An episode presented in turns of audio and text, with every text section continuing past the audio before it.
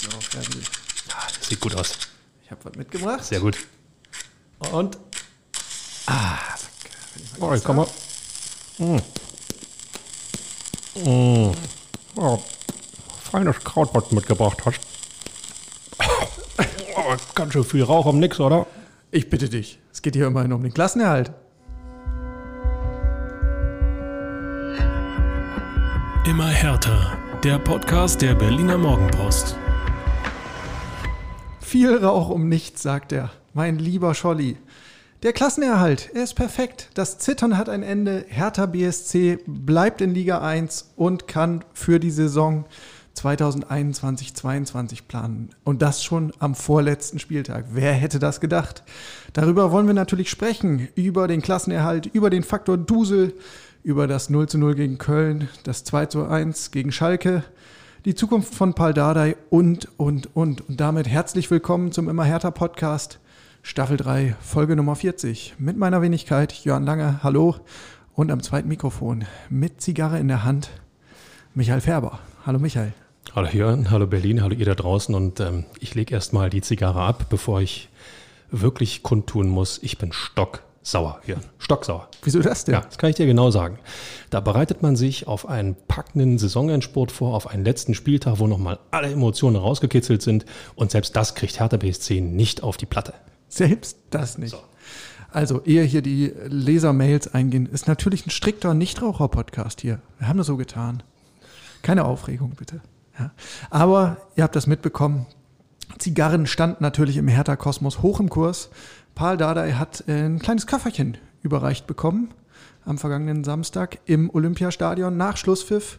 Und darin waren, ich glaube, zwölf Zigarren sogar, zwölf edle Zigarren mit Cutter, mit äh, Humidor, hat er uns erzählt, weil man äh, mit diesen Zigarren dann sogar auf Reisen gehen kann. Und er hat die schon genossen, medienwirksam. Im ZDF-Sportstudio-Interview saß er im Teamhotel im Grunewald, ganz entspannt auf dem Stühlchen im Garten und qualmte, paffte. Hat es ein bisschen was von der Pater, oder? Es war herrlich. Also ich glaube, ähm, mal wieder so ein, so ein TV-Auftritt von Paul Dardai, der ganz viel ähm, ja, Sympathie erzeugt hat und geweckt hat, ähm, nicht nur innerhalb der Berliner Stadtgrenzen, sondern in der ganzen Fußballrepublik. Ganz entspannt saß er da. Und äh, man hat schon gemerkt, dass äh, eine Menge Druck von ihm abgefallen ist, Absolut. aber auch von der Mannschaft. Ähm, überhaupt muss man sagen, auch bei den Verantwortlichen war das so. Ich habe ähm, bei Schlusspfiff quasi von der Pressetribüne im Olympiastadion mal runtergeschaut auf die Ehrentribüne. Jens Lehmann habe ich da nicht mehr entdeckt. Das äh, frage ich mich, warum eigentlich? als Aufsichtsrat darf man gar nicht viel sagen. Wir lassen das, war ja, das war ja Geschichte. Nein, aber da war ähm, zum Beispiel Thorsten Jörn Klein, der Aufsichtsratsvorsitzende, ähm, oder CEO Carsten Schmidt, die haben äh, energisch abgeklatscht. Paul Keuter, äh, alle sind sich in die Arme gefallen. Ähm, dann hast du gesehen, auf der Tribüne, auf der regulären Tribüne, wo die ganzen verletzten äh, Hertha-Profis saßen, war auch eine Menge los. Matthäus Kunja ziemlich im Party-Modus. Ich habe nur äh, gewartet, dass er anfängt, da irgendwie Samba-artig die Treppen runter zu tanzen. Genau, und sich noch mehr verletzt. Genau. Ja, großartig. Ja, dann äh, gab es eine endlose Umarmungsorgie auf dem Rasen, äh, den, den inzwischen obligatorischen Teamkreis äh, mit Zecke Neuendorf mittendrin, der nochmal energische Worte an das Team gerichtet hat. Ah, Später dann Kabinentänzchen, einen klatschnassen Paul Dardai hat man im Internet gesehen, der hat eine Bierdusche bekommen, wurde in fiesen Hinterhalt ge gelockt, hat er uns erzählt. Ja, Niklas Stark als Vizekapitän und Vertrauensperson hat gesagt, Paul, jetzt komm mal bitte ums Eck, ich, ich möchte noch mal was sagen. Da geht er voran. Und dann, so ist er. dann Matthäus Kunja aus dem Hinterhalt. Also ich sag's mal so, die Erleichterung ähm, ist, ist total nachvollziehbar. Es waren, glaube ich, gerade die letzten vier, sechs Wochen waren, waren extrem, extrem belastend, auch durch die Corona-Nummer, ähm, durch die Teamquarantäne. Keiner wusste, ähm, wie es im Endeffekt ausgehen wird und äh, Hut ab, haben sich gut aus der Affäre gezogen. Ja, das muss man tatsächlich sagen. Ähm, und äh, es, es sei auch die kleine Feier sehr gegönnt, wobei man ja kritisch auch anmerken muss, was gibt's denn da eigentlich zu feiern nach so einer Katastrophensaison? Gut, dass du das sagst und äh, nicht ich wieder als äh, der Bad Boy hier dastehe. Ja, Aber da, da kommen wir an späterer Stelle noch dazu. Für den Moment äh, sei das natürlich allen gegönnt und ja, man hat bei Paul Dardai am Sonntag in der Videoschalte leichte Augenringe gesehen. Passiert, passiert. Es, es wurde getanzt. Äh, er sagte, er hat sich um 2 Uhr in der Nacht dann zurückgezogen, aber die Party wäre noch ein bisschen weitergegangen. Naja, aber Grund zum Feiern gab es ja allemal, denn ähm, zur Einordnung müssen wir auch nochmal sagen, natürlich gab es auch schon an anderen Bundesliga-Standorten ähm, bemerkenswerte Rettungsaktionen und so Turnarounds nach Trainerwechseln. Ähm, selbst im ersten FC Köln mit Markus Gistol ist ja sowas mal gelungen. Die aber, Älteren werden sich erinnern. Aber ähm, in, in Herthas Fall ähm, waren es jetzt ja tatsächlich arg erschwerte Bedingungen, muss man sagen. Also Corona-Fälle, Teamquarantäne, etliche Verletzungen im Endspurt, diese ähm, eng getaktete äh, Schlussintervalle, ja, wo man mit Spielen im Dreitagesrhythmus, du hattest Störgeräusche von außen, Stichwort Lehmann, Stichwort Scholt-Petri, ähm, es war immer was los und trotzdem hat es Paul Dardai mit seinem Trainerteam geschafft und auch zusammen mit Sportdirektor Arne Friedrich das Team in die Spur zu bringen. Ähm, also da wirklich mal Hut ab. Ja, zumindest die, die Pflicht zu erfüllen, ne, die Klasse zu halten. Ähm, ich glaube, das ist das Mindeste, was man, was man ja auch bei allen Unwägbarkeiten und bei allen, allen ähm, Steinen, die äh, dieser Mannschaft in den Weg geworfen wurden, ähm, muss man einfach sagen, ähm, das, das war die verdammte Pflicht dieses, dieses teuren, des teuersten Hertha-Kaders. Ne? Auch das äh, sollte man nochmal äh, nicht unerwähnt lassen dass, sie, dass sie im Endeffekt ähm, ja, also ihre Hausaufgabe erfüllt haben. Nicht mehr und nicht weniger. Insofern ähm, finde ich, wenn man den Begriff Erleichterung nimmt und sieht, wie die Jungs äh, sich dann gefreut haben, glaube ich, ist das richtig. Aber ähm, Freude, den Klassenhalt geschafft zu haben, ähm, geht mir gefühlstechnisch einen Tick zu weit, muss ich sagen. Okay. Weil, ja, wie gesagt, es ist, es ist, äh, es ist ja nichts erreicht worden, wie du schon äh, zumindest das durchklingen lassen, außer eben das, was man zumindest erwarten darf, nämlich dass dieser Kader, diese Truppe die Klasse hält. Das haben sie allerdings in den letzten 14 Tagen mit Bravour geschafft. Ja, und damit halt eine Katastrophe, eine mittelschwere abgewendet. Ne? Also natürlich ist Hertha durch das Geld von Lars Windhorst wirtschaftlich äh, deutlich weicher gebettet als, ich sage jetzt mal, Werder Bremen zum Beispiel, wo es langsam wirklich ähm, um die Existenz geht. Da, da macht schon irgendwie das, das Wort Insolvenz die Runde an der Weser. Ähm, und für die ist ein Abstieg natürlich auch wirtschaftlich eine Katastrophe. So, und für Hertha muss man jetzt sagen, okay, ähm, seit der Entscheidung 2019 von Michael Preetz damals zu sagen, danke Paul, es reicht für den Moment, wir versuchen es mal mit Ante Czovic.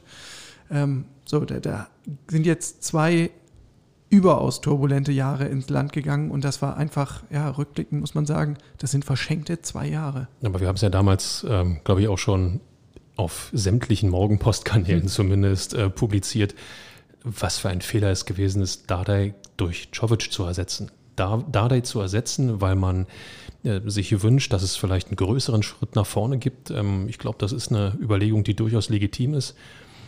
Aber dann Ante Czovic damals einzusetzen, war, war schon eigentlich der, ja, der, der Fehler, der im Endeffekt alles äh, ins, ins Laufen gebracht hat. Das andere waren die berühmten Folgefehler. Ja.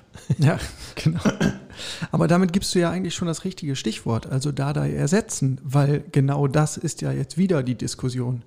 Ähm, offiziell, laut Hertha-Angaben, hat Paul Dada ja einen Trainervertrag bis 2022. Aber die Kollegen vom Kicker hatten ja sozusagen geleakt, ähm, dass es eine Klausel gibt in seinem Arbeitspapier, wonach er eine äh, Punktezahl erreichen muss bis Saisonende und nur dann der Vertrag auch wirklich verlängert wird. Das hat Hertha zwar nie offiziell dementiert, auch Dardai nicht, aber ähm, oder bestätigt, das wollte ich eigentlich sagen, nie bestätigt, aber eben auch nicht dementiert. Sie haben ähm, die Fragen zu diesem Thema immer umdribbelt und sind ausgewichen. Dardai ähm, hat sich dabei immer wieder mal so ein bisschen ja, annähernd ver verplappert, würde ich sagen. Jetzt gerade hat er auch noch mal gesagt, es gibt eine Klausel bei mir im Vertrag und wenn es so einfach wäre, Dada hat einen Vertrag bis 2020, dann könnten sie sämtliche Diskussionen ja im Keim ersticken. Das äh, passiert nicht. 22, sagtest du? Ja. Ja, ähm, ja es, ist, es ist und bleibt die, die, die wichtigste Personalie, ähm, ähm, die darüber entscheidet, äh, wie groß der Schritt sein wird, den, den Hertha in der Liga nach vorne macht. Ähm, und hoffentlich keinen Schritt zurück macht. Also die vergangenen Trainer, äh, Klinsmann, Labadia, Nuri, alle Namen, die uns da einfallen, ähm, haben ja im Endeffekt nur dazu beigetragen, dass es äh, im Maximum nicht noch schlechter wurde. Ähm, die Frage ist ähm, in der Tat, wer könnte es sein? Und ähm, ich glaube, da wird sich ähm, Freddy Bobic, wenn er denn das Kapitel Frankfurt äh, abgeschlossen hat, noch ein paar Gedanken machen müssen. Ja, genau. Und Freddy Bobic, daran ähm, hängt im Grunde jetzt auch alles. Und äh, diese, diese ganze komplizierte Personalsituation im Hintergrund ist äh, in meinen Augen auch der einzige Faktor, warum man jetzt gerade noch nicht Tatsachen schafft. Also Freddy Bobic, ihr wisst das, äh, tritt ab 1. Juni erst seinen Posten bei Hertha ein, an als Geschäftsführer Sport, also als Nachfolger von Michael Preetz.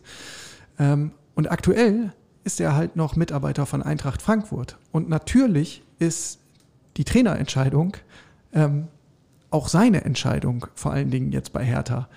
Aber solange er nicht wirklich Angestellter des Vereins ist, kann er natürlich nicht sagen, ich aus Frankfurt segne das jetzt mal eben ab. Ähm, das ist natürlich problematisch. Insofern glaube ich, haben wir jetzt noch so zwei Wochen ähm, vor uns, in denen ja, in der, in der Trainerdebatte ganz schön rumgeeiert wird. Vielleicht ist auch deswegen ähm, ja, Dardais Vertrag bis 20, 2022 datiert. Ähm, ich glaube, das hatten wir ähm, zumindest schon mal angerissen, ähm, dass Hertha sich damit ja auch eine gewisse Sicherheit verschafft. Ähm, Dardai hat ähm, ja zumindest jetzt in diesen vergangenen Wochen gezeigt, dass er dazu in der Lage ist, eine Mannschaft, die sich überhaupt nicht als Mannschaft präsentiert hat, auch irgendwo ein Stück zusammenzuschweißen. Das ist eine Qualität, die er hat. Das hat er auch in den ersten vier Jahren, äh, wo er bei Hertha war, ähm, 15 bis 19, ähm, auch schon dokumentiert. Ähm, insofern kann man eigentlich davon ausgehen, dass solange Dardai Trainer ist, es nicht schlechter wird. Hm. Ja, also so, so eine Dinge wie Abstieg oder äh, in den ersten vier Jahren unter Dardai gab es keine Abstiegssorgen. Auch das nochmal für den Hinterkopf.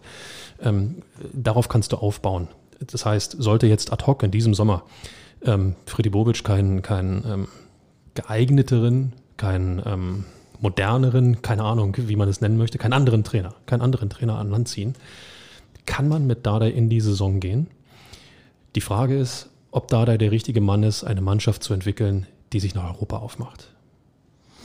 Das wird sich dann zeigen müssen. Ne? Aber ich finde, er hat die Chance auf jeden Fall mehr als verdient. Ähm, er hat ja schon in seiner ersten Periode bei Hertha ähm, relativ erstaunliche Erfolge gefeiert. Ehe es am Ende dann so ein bisschen stagnierte. Ein bisschen stagnierte ist gut. Es stagnierte. Das kann man mal in aller Deutlichkeit sagen. Er stagnierte. Aber davor gab es ja auch wirklich bemerkenswerte Erfolge, wo Hertha irgendwie zur Winterpause irgendwie auf Platz 3 stand. Ähm, man hat einmal den Sprung in die Qualifikation zur Europa League geschafft. Einmal hat man tatsächlich auch die Qualifikation zur Europa League geschafft. Und man hat ja auch eine Entwicklung gesehen. Er hat Spieler entwickelt und er hat eine Mannschaft entwickelt.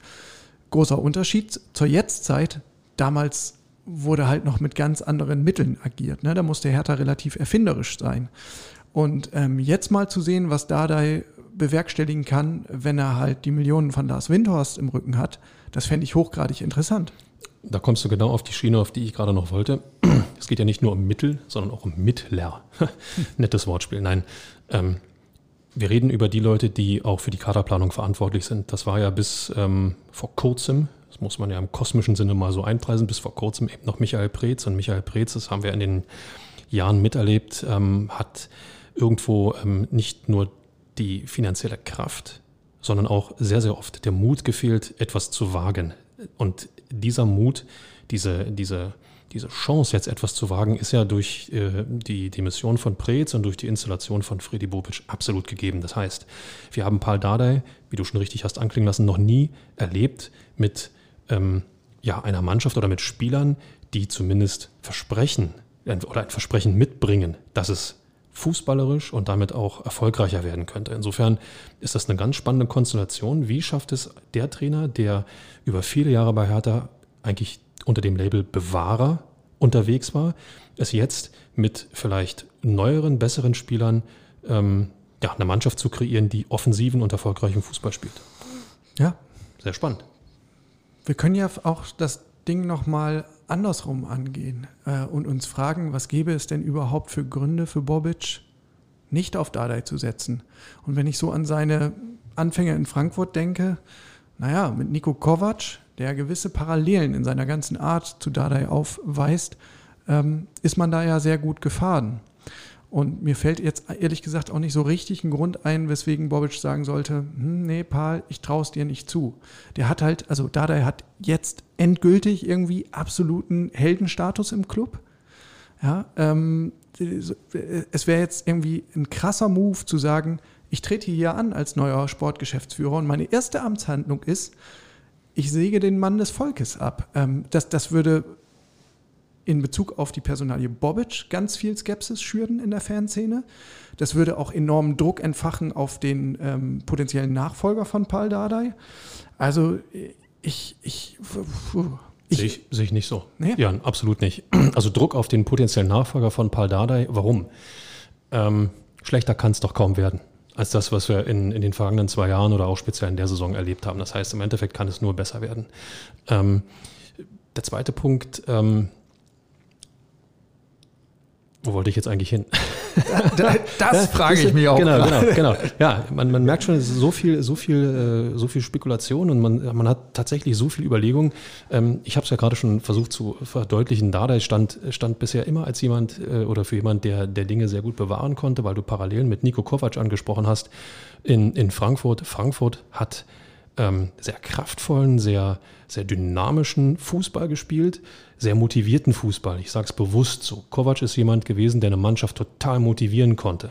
Ähm, Was da in der Vergangenheit nicht so oft gelungen ist. Ja, ist richtig, ist richtig. Aber auch Kovac stand nicht äh, für jemanden äh, oder für einen Trainer, der in brenzligen Situationen durch taktische Kniffe überzeugt, der der einen Gegner durch ähm, spezielle ähm, Aufstellungsmöglichkeiten ja, zu Fall bringt oder irritiert. Das, dafür stand Kovac nicht. Und dafür steht auch Paul Dardai, stand jetzt nicht. Nochmal, wenn er die Möglichkeit bekommt, mit einer anderen Mannschaft zu arbeiten, ähm, die, die mehr verspricht, ähm, ist es durchaus ein Versuch wert. Aber Jörn, wir reden auch immer noch über Profifußball. Mann des Volkes, Mann der Fans, alles gut und schön. Das Schlimme ist, in dieser Branche, alles regelt sich über den Erfolg. Ja? In dem Moment, wo Bobic einen Trainer mitbringt, der von mir aus kritisch beäugt wird und dann steht er zur Winterpause mit nur einer Niederlage auf Platz 3 in der Tabelle, dann ist es der Heilsbringer. Ja, das kann auch für Paldada gelten, völlig richtig. Genau. Und jetzt gerade hast du halt ein sehr positives Momentum, würde ich mal behaupten. Ähm, Hertha hat durch Dardai wieder zu sich selbst gefunden. Der hat es irgendwie geschafft, zusammen mit Zecke Neuendorf da diesen, diesen blau-weißen Identifikationsfunken wieder durch seine Zigarre zu schießen ähm, und auf die Mannschaft zu übertragen. Und ja, er hat eben diese sehr, ja, wie soll man sagen, diese, diese Ansammlung an Individualisten tatsächlich zu einer Mannschaft geformt, die fightet. Jetzt am Ende sogar in, in ja abenteuerlichen Konstellationen, muss man ja sagen. Also was Hertha nach den ganzen Verletzungen und durch die Rotation für, für Startformationen aufs Feld gestickt hat, da wärst du ja die ganze Saison nicht drauf gekommen, irgendwie sowas zu wagen. Und selbst das hat irgendwie funktioniert, weil es halt eine Mannschaft war. Und wenn du jetzt als Paul Dardai ähm, eine Vorbereitung hast, eine gesamte Vorbereitung, wo du wirklich Sachen einstudieren kannst und nicht nur auf Schadensbegrenzung aus bist, plus vielleicht noch die entscheidenden Verstärkungen im Kader dazu bekommst, Stichwort Flügelspieler, ähm, glaube ich, ist einiges möglich. Ja, Stichwort Aufstellung in den vergangenen Wochen. Äh, Jörn, bitte nicht vergessen, da gehört auch immer noch ein Gegner dazu. ja. In Mainz unentschieden geholt, hat er praktisch mit der vollen Kapelle spielen können. Gegen Freiburg gewonnen, hat er mit der vollen Kapelle spielen können. So. Dann ging es gegen Bielefeld. Nicht eine Mannschaft, vor der du erstarren musst, aber schon da gab es ja personelle Schwierigkeiten. Puh, ein schweres 0 zu 0. Als nächstes kam das Freilos Schalke 04. Und äh, kommen wir gleich noch zu, glaube ich, äh, da gab es doch schon sehr zittrige Momente. Und zwar äußerst zittrige Momente. Und jetzt das letzte Spiel gegen Köln mit der absoluten Notelf angetreten aus härter Sicht. Und die Kölner, es gibt einen Grund, warum die Kölner da unten drin stehen. Ja, weil sie eben nicht permanent Angst und Schrecken verbreiten, dass du trotzdem solche Spiele nicht verlieren solltest. Das schreiben wir dem, sagen wir mal, Dadaischen äh, Impfstoff zu, den er der Mannschaft ver verabreicht hat. Aber ich möchte nicht wissen, wie die Truppe, die gegen Köln gespielt hat, beispielsweise gegen Borussia Dortmund, die gerade alles wegfegen, äh, auseinandergepflückt worden wäre. Ja, da kann man äh, tatsächlich äh, von, einem glücklichen, von einer glücklichen Fügung sprechen, dass der Spielplan so zusammengewürfelt war, wie er zusammengewürfelt war. Ähm, und Hertha jetzt eben hinten raus eher gegen die Abstiegskandidaten ran musste. Das stimmt natürlich generell, was du sagst. Dusel und Glück haben eine entscheidende Rolle gespielt. Aber, aber, auch das gehört dazu. Ich will das ja gar nicht in Abrede stellen oder schlecht reden. Ähm, immer wieder sind diese Floskeln Spielglück und äh, wir hatten kein Glück, dann kam noch Pech dazu, all dieses Blabla. Wenn du dafür ist es Sport, Jörn, ne? dafür ist es Fußball. Du brauchst dann auch dieses Glück, ob es der Spielplan ist, ob es eine Schiedsrichterentscheidung ist, ob du den Ball so an den Pfosten setzt, dass er reingeht, statt wieder rausspringt. Das gehört einfach dazu. Und äh, das hat Hertha jetzt gehabt, das Glück des Spielplans. Und, äh, und Punkt. Ja. Und Paul Dardai äh, sagt es ja auf Paul Dardai-Art ähm, ganz locker. Wir hatten die ganze Saison über so viel Pech und haben irgendwie so viele Sonntagsschüsse kassiert.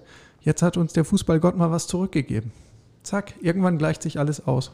Auch, auch nicht schlecht. Gibt es den wirklich, diesen Fußballgott? Na sicher. Das ist ein anderes Thema. Na sicher. Na sicher.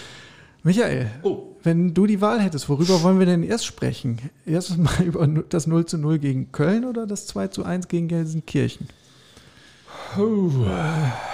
Pest oder Oder Cholera. Ähm, ich trinke mal einen Schluck Wasser. hast du noch Cola da? Trinke- Cola, ja. Das geht aber ins Phrasenschwein bei uns, in schlechte Witzekasse. Ich Komm, glaub- wir, wir machen chronologisch, oder? Ich wollte gerade sagen, lass uns mal chronologisch vorgehen, weil ähm, das gibt dann auch diesen Spannungsbogen. Jawohl. Also, 2 zu 1 ging es aus gegen Gelsenkirchen in der vergangenen Woche. Das war das letzte Nachholspiel für Hertha. Ja, eigentlich ein Pflichtsieg, ne? Waren wir uns in der vergangenen Woche einig hier am Mikrofon. Wenn man nicht gegen Schalke gewinnt, dann hat man eigentlich auch nicht viel verdient. Ziel erreicht, Punkt. also das nackte Ergebnis. Und ich äh, zitiere Per Mertesacker, was wollen Sie? Im Endeffekt darauf kam es ja jetzt auch an.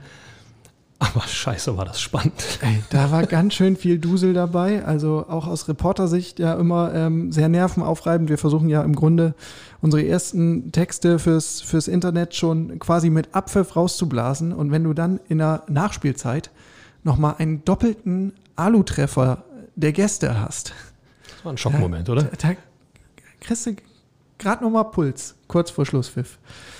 Ähm, und auch Paul Dardai hat zugegeben, ähm, ich bin zwar Profi mein Leben lang und ich bin ja mit meinem Papa schon in der Kabine aufgewachsen etc., aber nach diesem Spiel habe ich zwei Tage gebraucht, bis sich mein Körper davon erholt hat.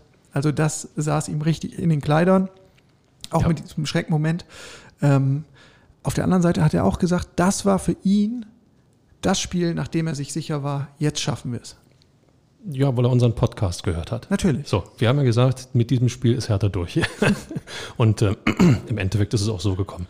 Aber natürlich weiß auch, wusste auch Paul Dardai, was da auf dem Spiel steht. Gewinnst du nicht, verlierst vielleicht sogar gegen die Mannschaft, die überhaupt nicht mehr weiß, wie man gewinnen schreibt, dann kriegst du da unten ein Problem. Ja, und äh, gegen wen hat Schalke gerade gewonnen? Frankfurt. Frankfurt. Ja. War die Mannschaft von Freddy Ich wollte gerade sagen, wärst du gerade Sportdirektor? Puh. Äh, aber das ist ein anderes Thema. Nein, dieser Sieg, dieser Sieg war, war ähm, im Endeffekt, ähm, wenn man es als Film kreieren müsste und ein Drehbuch schreiben müsste, würde man es genauso machen. Alles, was dir in den Weg läuft und dann spielst du gegen die Mannschaft, die eigentlich gar nicht mehr existent, existent ist und hast dann bis in die allerletzte Sekunde dieses Glück, was du brauchst. Toller Ja. Spielfilm. Ja, und es gab ja noch andere geile äh, Sub-Stories äh, im Laufe der 90 Minuten oder der 90 plus 6 Minuten. Es ging ja los erstmal mit einem kleinen äh, Hallo-Wach-Erlebnis, ähm, nämlich dem Gegentor durch Amina Harid. Sechste Minute, gleich mal in Rückstand. Ja, da weißt du schon, was los ist. Tut jetzt noch der Nacken vom Kopfschütteln. Ähm, dann aber der Ausgleich durch Dedrick Boyata. Gefühlt die ganze Saison raus wegen Verletzungen. Und jetzt hat der Kapitän nicht nur defensiv für Stabilität gesorgt, sondern endlich auch mal wieder einen reingewuchtet mit dem Kopf.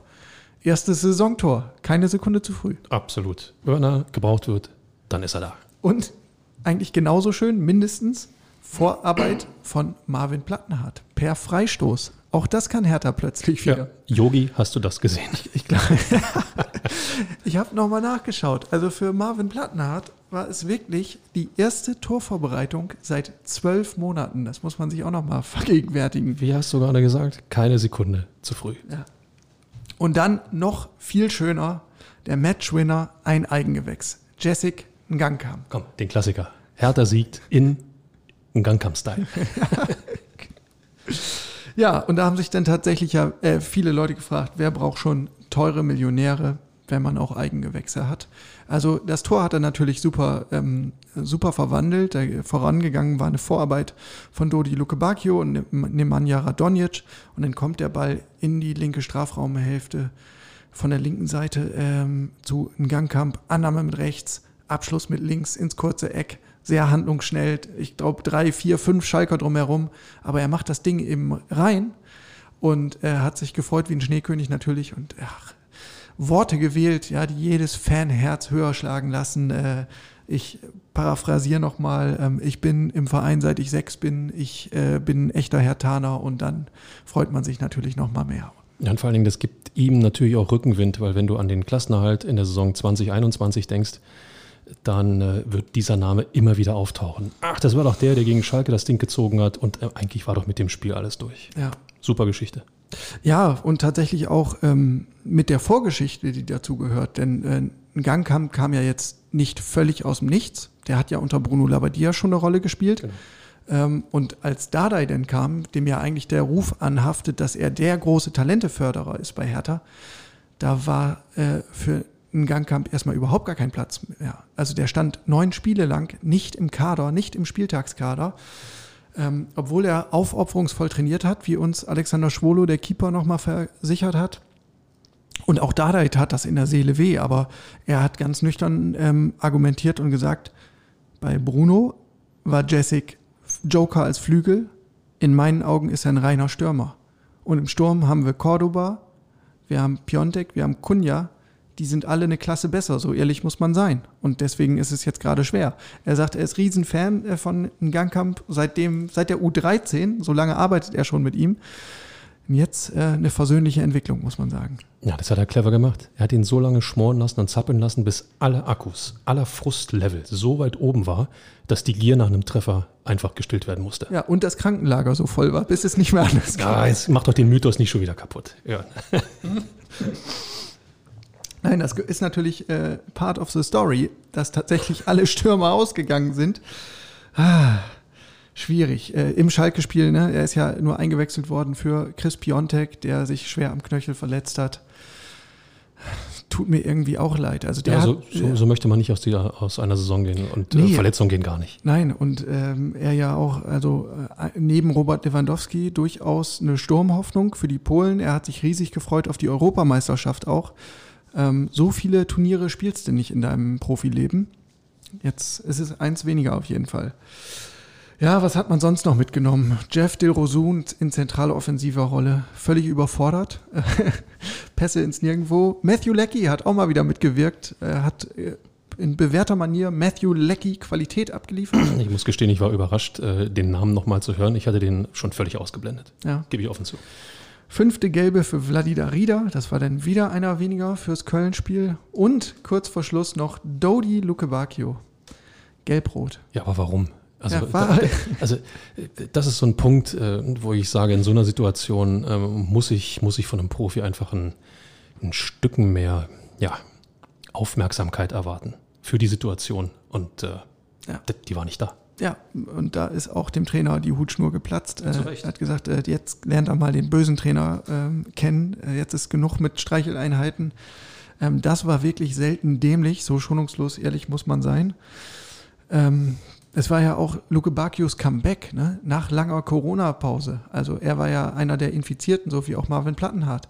Die standen jetzt zum ersten Mal wieder auf dem Feld und dann äh, ja, hat er erst seinen Anteil am, am Gangkamp-Tor und dann lässt er sich zu so einer Dummheit hinreißen. Das war wirklich schockierend. Ich bin ganz ehrlich, ähm, mit Blick aufs Köln-Spiel und all den Sturmausfällen, ähm, wenn man es dann so ein bisschen überlegt und auch, auch äh, selbst vor dem Hintergrund, dass, wie gesagt, Köln keine Bäume ausreißt, ähm, ein bisschen mulmig musste einem das schon werden. Ja. ja. In der Tat. Und dann auch nochmal beim Blick auf die äh, Startelf wieder. Also es fehlten ja ohnehin schon neun. Ähm, dann habe ich irgendwie auch nochmal auf den Mannschaftsbogen geguckt und habe gedacht, kein Kedira, okay, ja, der war fraglich.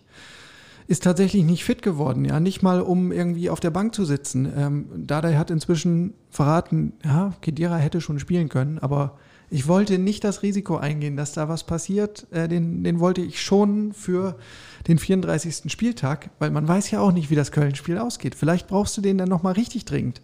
Also da hat er schon taktiert. Äh, insgesamt war die Startelf dann nochmal äh, auf fünf Positionen verändert. Jessic ein Gangkamp im Sturm unter anderem.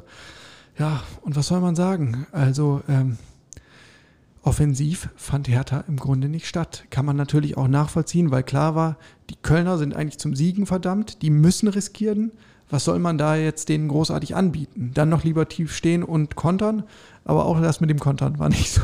Ja, wenn du keinen Stürmer hast, wird es auch mit dem Kontern schwer. Aber das ist ähm, genau die gleiche Idee natürlich wie, wie gegen Bielefeld. Du darfst dieses Spiel gegen Köln unter keinen Umständen verlieren. Völlig egal, was auf den anderen Plätzen passiert. Die Truppen, die hinter dir sind, müssen hinter dir bleiben. Der Abstand im Minimum gewahrt werden.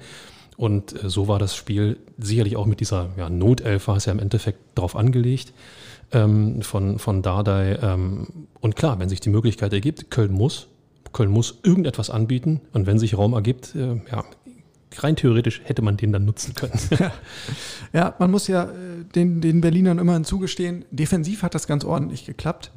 Ähm, bis auf ganz wenige Ausnahmen. Ähm, mit Marton Dardai auf der 6 auch ein, ein spannendes Experiment. Er hat sich natürlich voll reingehauen ähm, und keine allzu schlechte Figur gemacht. Defensiv stand man sicher, aber dann mit dem Ball war es schwierig. Also Nemanja Radonjic war einmal mehr so ein Aktivposten, der immer mal wieder so Nadelstiche gesetzt hat. Und abgesehen davon sind mir eigentlich nur noch die Fehlpässe von Oma Alderete im Kopf geblieben, der zwar defensiv auch wieder ganz passabel war, aber ähm, wirklich ohne Bedrängnis Bälle ins Nirvana geschlagen hat, wo man sich fragt, was soll das denn jetzt? Das war aber Jörn, das ist, hat er doch perfekt gemacht, weg vom eigenen Tor. Ja. ja da, da, darauf darauf kommt es doch an. Ja, wenn es das mal gewesen wäre. So. Teilweise kamen die dann aber ja auch in den freien Raum und in den vollen Lauf der Kölner. Also ich finde, das hat er gut gemacht, ja. unterm Strich. Ja. Und äh, aber eine Sache hat man auch irgendwo Angst essen, Seele auf, ja, unter dem, unter der Überschrift, als es dann ähm, Augsburg hatte ja gegen Bremen geführt. Und je länger das Spiel ging, desto mehr hat man, hat man gespürt, äh, okay, jetzt, jetzt bitte nicht noch irgendeinen Fehler machen. Wir gucken mal, möchtest du den Einwurf machen? Ach nee, lass mich mal den Ball ruhig liegen und äh, guck mal, ich lege ihn dir noch ein Stück zurück. Ich glaube, vom Schiri gab es noch die eine oder andere Ermahnung, hier das Zeitspiel nicht zu übertreiben. Und äh, ich glaube, spätestens als dann das 2 zu 0 Augsburg gegen Bremen bekannt war, ähm, da hat man schon so ein bisschen Erleichterung gespürt. Aber das war so ein Zittern in dieses 0 zu 0 hinein. Ja, zumal es ja in der 89. Minute, also wieder kurz vor Ultimo, nochmal äh, so eine Duselszene gab mit Jonas Michelbrink. Ach, den haben wir im Schalke-Spiel ganz vergessen. Der hat da ja sein Profidebüt gegeben. 19 Jahre alt, offensiver Mittelfeldspieler. Das war einer, wo Dada gesagt hat, kenne ich doch aus der Akademie, trainiert doch immer mit uns. Habe ich überhaupt keine Probleme, den reinzuwerfen. Oh. Bemerkenswert cool. Und bemerkenswert cool ist auch Jonas Michelbrink aufgetreten, zumindest im Schalke-Spiel gegen Köln. war das auch so eine Szene kurz vor Herzstillstand. Ähm, Im Berliner Strafraum, 89. Minute, rauscht er mit einem Kölner zusammen. Ähm, es gab definitiv einen Kontakt, das konnte man in der Zeitlupe wunderbar sehen. Trotzdem war die Szene jetzt nicht so der Bilderbuch-Elfmeter. Der Kölner ist im Vollsprint auf dem Weg raus aus dem Berliner Strafraum, jagt den Ball hinterher.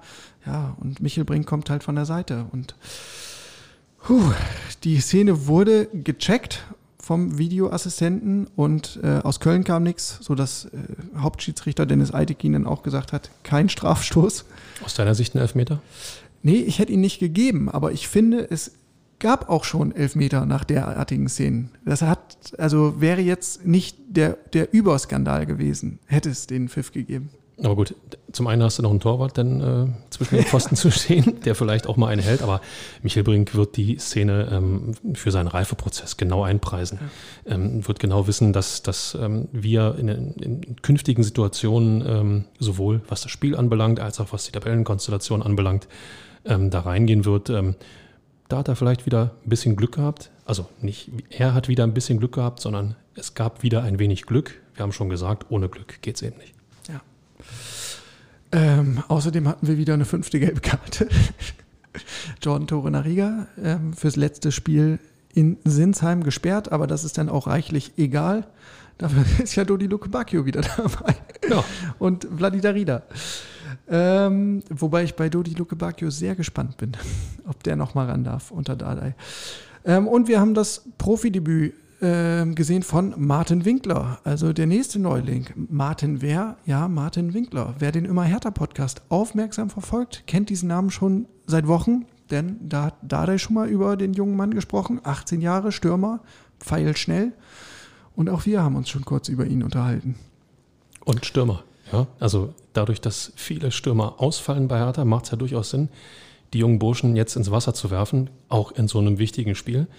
Und jetzt in Hoffenheim, ähm, ich gehe gleich mal einen Schritt weiter, gibt es überhaupt keinen Grund, ihn mal vielleicht auch von nicht von Anfang an zu bringen. Also sprich, es gibt durchaus einen Grund, dass man sagt, jetzt startet er doch einfach mal.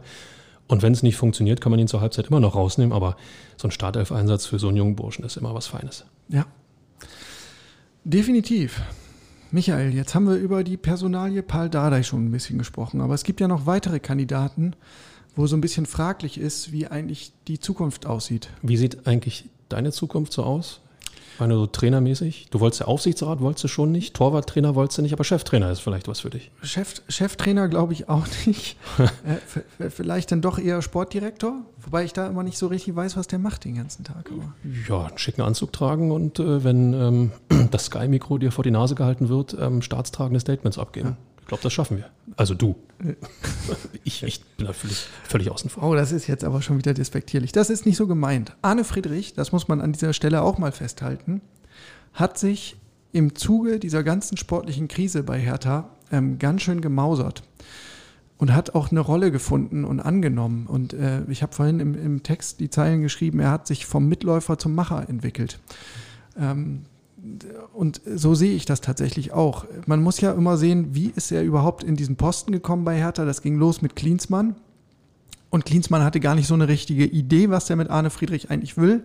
Der hat einfach gesagt, ey Arne, ähm, ich kenne dich von der Nationalmannschaft, du bist bei Hertha eine Persönlichkeit, ähm, toller Profi gewesen, Kapitän gewesen, du bist ein guter Typ, ich will dich irgendwie dabei haben. Und dann gab es ja erstmal diesen Fantasieposten des Performance Managers. Dann ist er zum Sportdirektor aufgestiegen, aber war auch unter Labadia, ja, immer irgendwie so dabei, aber man wusste auch nicht so richtig, was er macht. Und dann erst mit der Trennung von Michael Preetz gab es ja ein Vakuum ähm, auf der Entscheiderebene. So, und dann ist er halt in eine ganz andere Rolle geschlüpft und hat die auch angenommen. Hat gemeinsam mit Carsten Schmidt die äh, Transfers im Winter gemacht, Sammy Kidira geholt, Nemanja Radonjic geholt und war eben auch die treibende Kraft bei der ganzen Planung, auch ähm, im Zuge äh, der Corona- Quarantäne für die Mannschaft hat er unglaublich viel organisiert und er war vor allen Dingen präsent, ja, auch anders als Michael Preetz vorher, immer vor der Kamera, immer vor den Mikrofons, immer positiv in der Außendarstellung. Und er hat Hertha ein Gesicht gegeben. Er hat Hertha auch einen Sound und eine, so, eine, so eine Einstellung verpasst. Ja, wir lassen uns hier nicht unterkriegen. Ähm, und ich glaube, da hat er viel bewirkt. Das ist ja das Problem an diesen Podcasts, dass man das Augenzwinkern bei unseren Statements nicht sieht. Ähm, das war natürlich mit einem Augenzwinkern gemeint. Ähm, Jörn, ich bin absolut auf deiner Seite. Ähm, das, was man sich im, in der ersten Windhorstschen Bundesliga-Saison vielleicht von Jürgen Klinsmann erhofft hat, dass er ein Gesicht für Hertha sein kann, dass er auch vielleicht ein Abfangjäger sein kann. Das hat genau Arne Friedrich in diesen entscheidenden Wochen erfüllt. Er war im Sportstudio zu sehen, er war in den, in den ähm, Talkshows bei Sky und auf Sport 1 zu sehen, war immer zugeschaltet, hat sich praktisch als ähm, Staubsauger vor die Mannschaft gestellt, hat alle ähm, kritischen Fragen, alle Fragen, die, die äh, auch in Richtung Abstieg gingen, sozusagen abgefangen, hat die Mannschaft dadurch ähm, ein bisschen aus dem Gegenwind genommen, in dem sie gestanden hat. Und äh, das war enorm wichtig, dass die Truppe in Ruhe arbeiten konnte, dass auch Dardai nie in die Kritik kam, in welcher Art und Weise auch immer, sondern dass alles, was ähm, kritisch über Hertha BSC gesehen wurde und erzählt wurde, mit Arne Friedrich verbunden wurde, ohne dass er sich jetzt in die Büßerrolle gestellt hat. Ganz im Gegenteil, er hat das sehr souverän gelöst. Ähm, und das war enorm wichtig, ja. Bin ich absolut bei dir. Ja, und jetzt stellt sich auch hier die Frage, wie geht es denn weiter mit ihm und Hertha? Ähm, Bleibt er im Verein oder sagt er doch wieder, war eine schöne Episode und ich ziehe jetzt weiter? Wir haben das äh, hier im Podcast schon häufiger thematisiert. Arne Friedrich hat eigentlich immer seine persönliche Freiheit geliebt, hat es ähm, sehr geschätzt, sich ausprobieren zu können ähm, in dieser luxuriösen Position, die du ja als Ex-Profi hast. Also finanziell ähm, muss er sich keine Sorgen mehr machen. Er kann eigentlich das sich aussuchen, worauf er Spaß hat. Aber ich glaube auch, dass ihm das positive Feedback, was er jetzt bekommen hat, ähm, auch gefällt und dass das was mit ihm macht. Man wird, also darf gespannt sein, zumal es ja, ähm, ja in der sportlichen Führung jetzt wieder einen Umbruch gibt. Du hast Bobic als neuen ähm, Sportgeschäftsführer, du hast Dirk Duffner, der als Kaderplaner anfangen wird. Und dann die Frage, welche Rolle bleibt eigentlich noch für einen Sportdirektor? Aber ich halte das äh, nicht für ausgeschlossen, dass wir dann ein Trio erleben. Das ist genau die große Frage. Ähm, erklärt er sich bereit, praktisch einen Schritt wieder zurückzutreten und den ich nenne es mal Adjutanten zu spielen. Das muss ja nichts, nichts Schlechtes sein. Ganz im Gegenteil. Ähm, es ist ja sehr, sehr oft, dass die Leute in der zweiten Reihe ähm, eine viel größere Wirkung auf, auf äh, Entscheidungen haben und als äh, die Leute, die ähm, sozusagen im Vordergrund stehen und ich sage es jetzt mal bewusst despektierlich, einfach nur ihre Unterschrift unter den Vertrag setzen. Ähm, ich glaube auch, dass ihm die vergangenen Wochen ähm, durchaus ein bisschen geschmeichelt haben. Und sind wir ganz ehrlich, alle, die im Profifußball unterwegs sind, tragen eine gewisse Eitelkeit mit sich. Was? Was? Fragt mal bei Dieter Hönes nach. Ähm, nein, also ich glaube schon, dass er sich Gedanken machen wird, aber ihm muss einfach auch klar sein, dass diese Rolle, die er jetzt gespielt hat, er höchstwahrscheinlich dann nicht mehr spielen wird, sondern er nur sozusagen als jemand äh, auftreten kann an der Seite von, von wem auch immer, Bobic, Dufner. Also wenn ihm das bewusst ist, wenn ihm das klar ist und er trotzdem das eine oder andere Lob für dann hoffentlich bessere härter äh, Monate und vielleicht auch Jahre einheimsen möchte, hey, dann soll er bleiben, unbedingt. Tja. Und was passiert kadertechnisch? Ja, das wird auch spannend zu beobachten sein. Äh, unabhängig davon, was mit Paul Dardai äh, passiert, hat er schon bei uns im Interview gesagt, ich hinterlasse auf jeden Fall ein Protokoll und gebe mein Statement ab, wer ist lernfähig hier im Kader und wer nicht. Und wer nicht lernfähig ist. Keine Mehrwertliste, bitte. Nein. wer, wer, nicht lernfähig ist, der kann gehen. Ähm, und insofern glaube ich, werden wir schon ein bisschen Bewegung erleben. Man wird auch die Schwachstellen natürlich ausmerzen. Also gerade auf den Flügeln, da ist ja äh, mehr oder weniger ein Vakuum. Ähm, da wird sich was tun.